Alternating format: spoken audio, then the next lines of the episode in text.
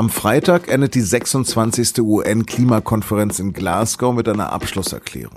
Kurz vor Ende ist Zeit für eine Bilanz. Hübsche Fernziele und sonst nichts gewesen?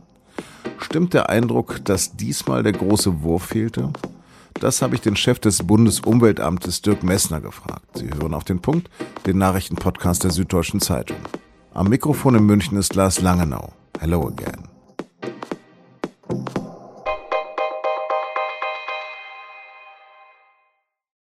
Es ist ernst, keine Frage.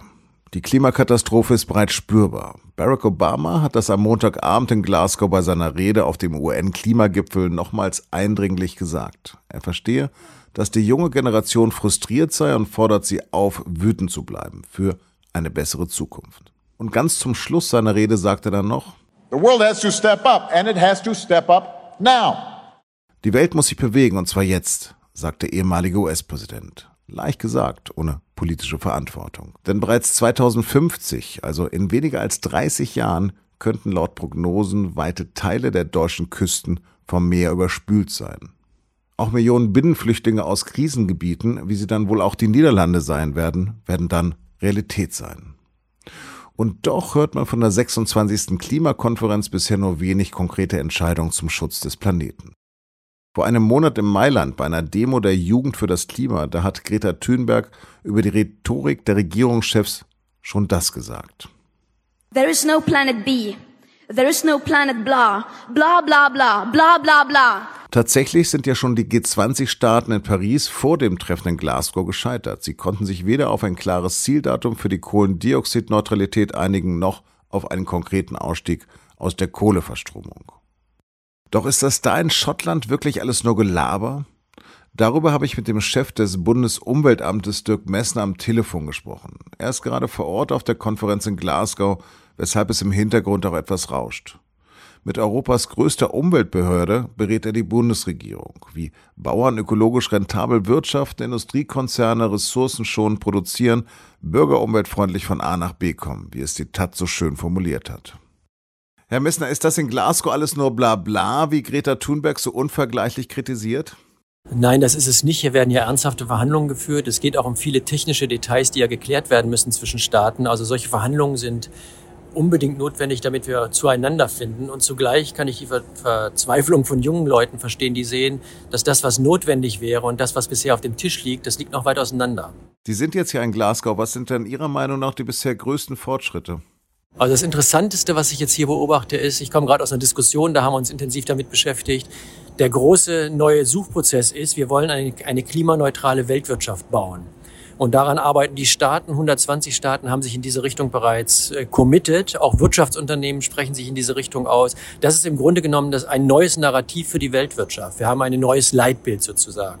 Und das ist sehr wichtig. Das sollte man nicht unterschätzen, dass die Richtung und die Orientierung äh, jetzt eine gemeinsame ist weltweit. Aber die Investitionen, die notwendig sind, um das umzusetzen, die sind beileibe noch nicht äh, hoch genug das, was man so bisher mitbekommen hat, ist ja eigentlich nur sozusagen, beruht ja ein bisschen auf dem, was in Rom da beschlossen worden ist. Und da wurde ja in Paris schon beschlossen, dass die Erderwärmung nur auf ähm, 1,5 Prozent ähm, steigen darf.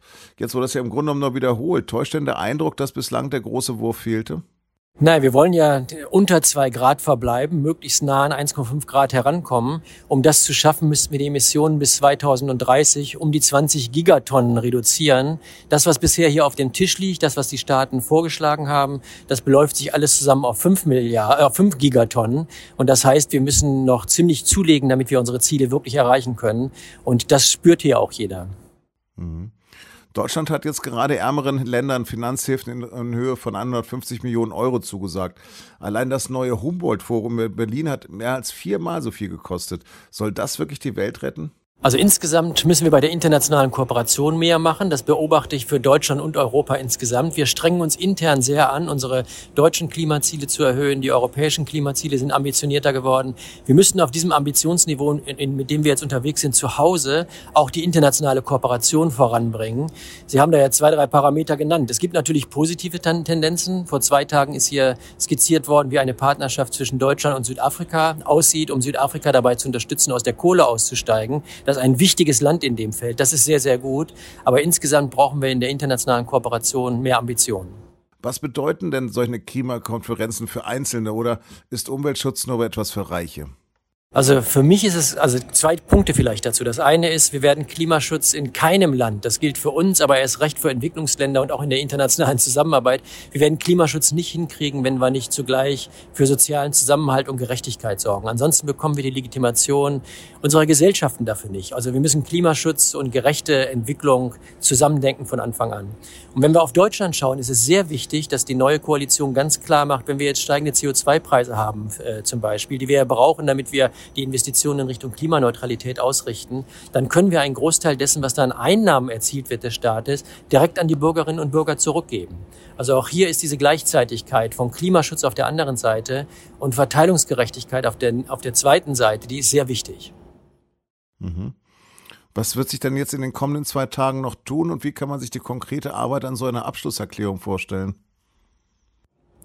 Ja, hier geht es um sehr viele technische Details, zum Beispiel darum, wie ein internationaler äh, Carbon Market, also ein internationaler Kohlenstoffmarkt aussehen könnte. Marktregulierung ist schwierig und kompliziert. Da hängen die Expertinnen und Experten im Augenblick ihre Köpfe zusammen, um da gute Lösungen zu finden. Da geht es um Transparenzregeln, da geht es darum, wie man Doppelzählungen ausschließt. Also ein Teil dessen, was hier als Erfolg hoffentlich rauskommen wird in Glasgow, ist sehr technisch. Und der zweite Punkt, der wichtig ist, ist die Gesamtstimmung, die von Glasgow ausgeht. Also stehen die, steht die Staatengemeinschaft zusammen, um vor dem Hintergrund der Beobachtung, das, was bisher auf dem Tisch liegt, diese 5 Gigatonnen Reduktion bis 2030, das ist leider nur ein Viertel dessen, was wir am Ende des Tages in dieser Dekade erreichen müssen. Deswegen müssen wir, wenn wir Glasgow verlassen, an den nächsten Ambitionssteigerungen arbeiten. Wenn dieser Spirit aus Glasgow mitgenommen wird, dann wäre das gut. Also was muss denn konkret in dieser Erklärung stehen, damit dieser Abschluss am Freitag historisch ist?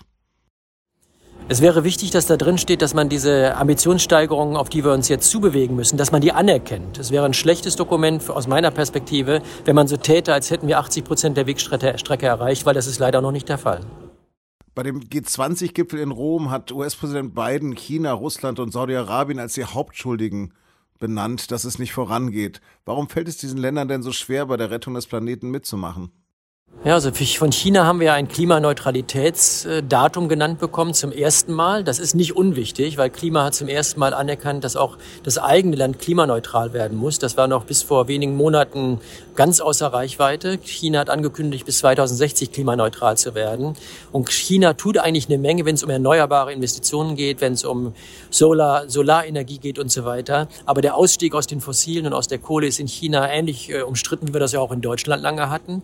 Und deswegen deswegen ist das ein Prozess, der da auch Zeit braucht. Und am Ende des Tages brauchen wir auch China Richtung 2050 mit Nullemissionen. In Indien ist die Diskussion deswegen prekär, weil das Land das Gefühl hat, die Regierung das Gefühl hat, vielleicht auch viele Menschen das Gefühl haben, am Ende des Tages hat Indien relativ wenig zum Klimawandel beigetragen, weil die Pro-Kopf-Emissionen sind um den Faktor fünf geringer als in vielen Industrieländern, soll jetzt aber sehr schnell beim, äh, bei der Klimaneutralität mit dabei sein. Also das ist diese Gerechtigkeitsfrage, die ich eben angesprochen habe, die erschwert schnelle, schnelle Zusagen auf der indischen Seite. Das kann ich sehr gut nachvollziehen. Aber wie ist das mit Australien? Das ist ja kein Entwicklungsland. Dort will die Regierung ja auch an der Kohleförderung festhalten und der Ressourceminister sagt, wenn wir nicht den Markt bedienen, dann macht es irgendjemand anderes. Das sind jetzt sozusagen die Latecomer, die zu spät gekommen sind. Das ist eine Minderheitenposition. Also ich glaube, auch Länder wie Australien werden sich da sehr bald anpassen müssen, weil der, der wesentliche Diskurs hier ist Klimaneutralität. Dem kann sich kein Land mehr ernsthaft versperren. Wird denn nicht eigentlich jeder Fortschritt durch die Zunahme der Weltbevölkerung egalisiert? Ja, wir haben, was die Weltbevölkerung angeht, ja den, den Höhepunkt äh, überschritten. Wir sind im Augenblick knapp acht Milliarden Menschen auf diesem Erdball. Wir werden 2050 zwischen neuneinhalb und zehn Milliarden Menschen landen. Die werden mehr Energie verbrauchen, das ist ja ganz klar. Und wir werden das auf erneuerbare Energien umstellen müssen. Das ist die große Aufgabe. Herr Messner, haben Sie vielen, vielen Dank für Ihre knappe Zeit. Bitte, bitte. Mal gucken, was sich davon wiederfindet, wenn am Mittwochabend die Arbeitsgruppen der möglichen Ampelkoalition ihre Ergebnisse den jeweiligen Parteivorständen präsentieren werden. Und jetzt noch weitere Nachrichten.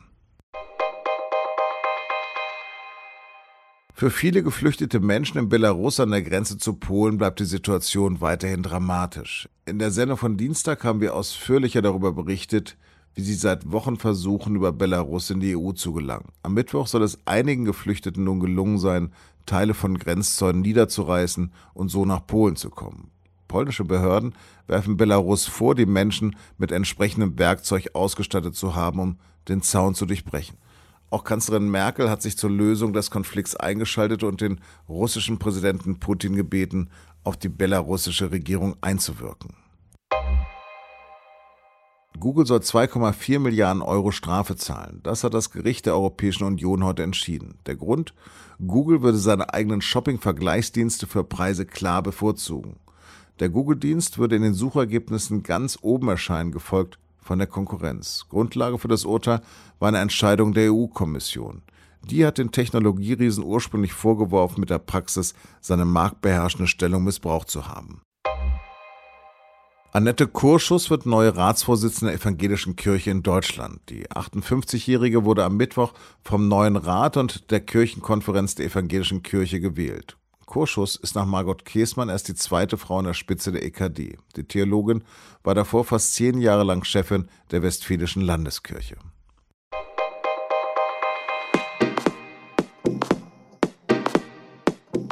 Vor zehn Jahren hat sich der nationalsozialistische Untergrund selbst enttarnt. Seither hat es mehrere Untersuchungsausschüsse und einen Mammutprozess gegeben. Im NSU-Prozess wurden neben Beate Zschäpe, der einzigen Überlebenden des Kerntrios, auch vier Unterstützer der Neonazi-Gruppe verurteilt. Was aus den Verbündeten von damals wurde und wie sie heute leben, darum geht es in der neuen Folge von Das Thema, unserem Recherche-Podcast. Und den finden Sie, wie alle unsere Podcasts, unter sz.de-podcast. Redaktionsschluss für Auf dem Punkt war heute bereits um 15.30 Uhr. Vielen Dank fürs Zuhören und goodbye.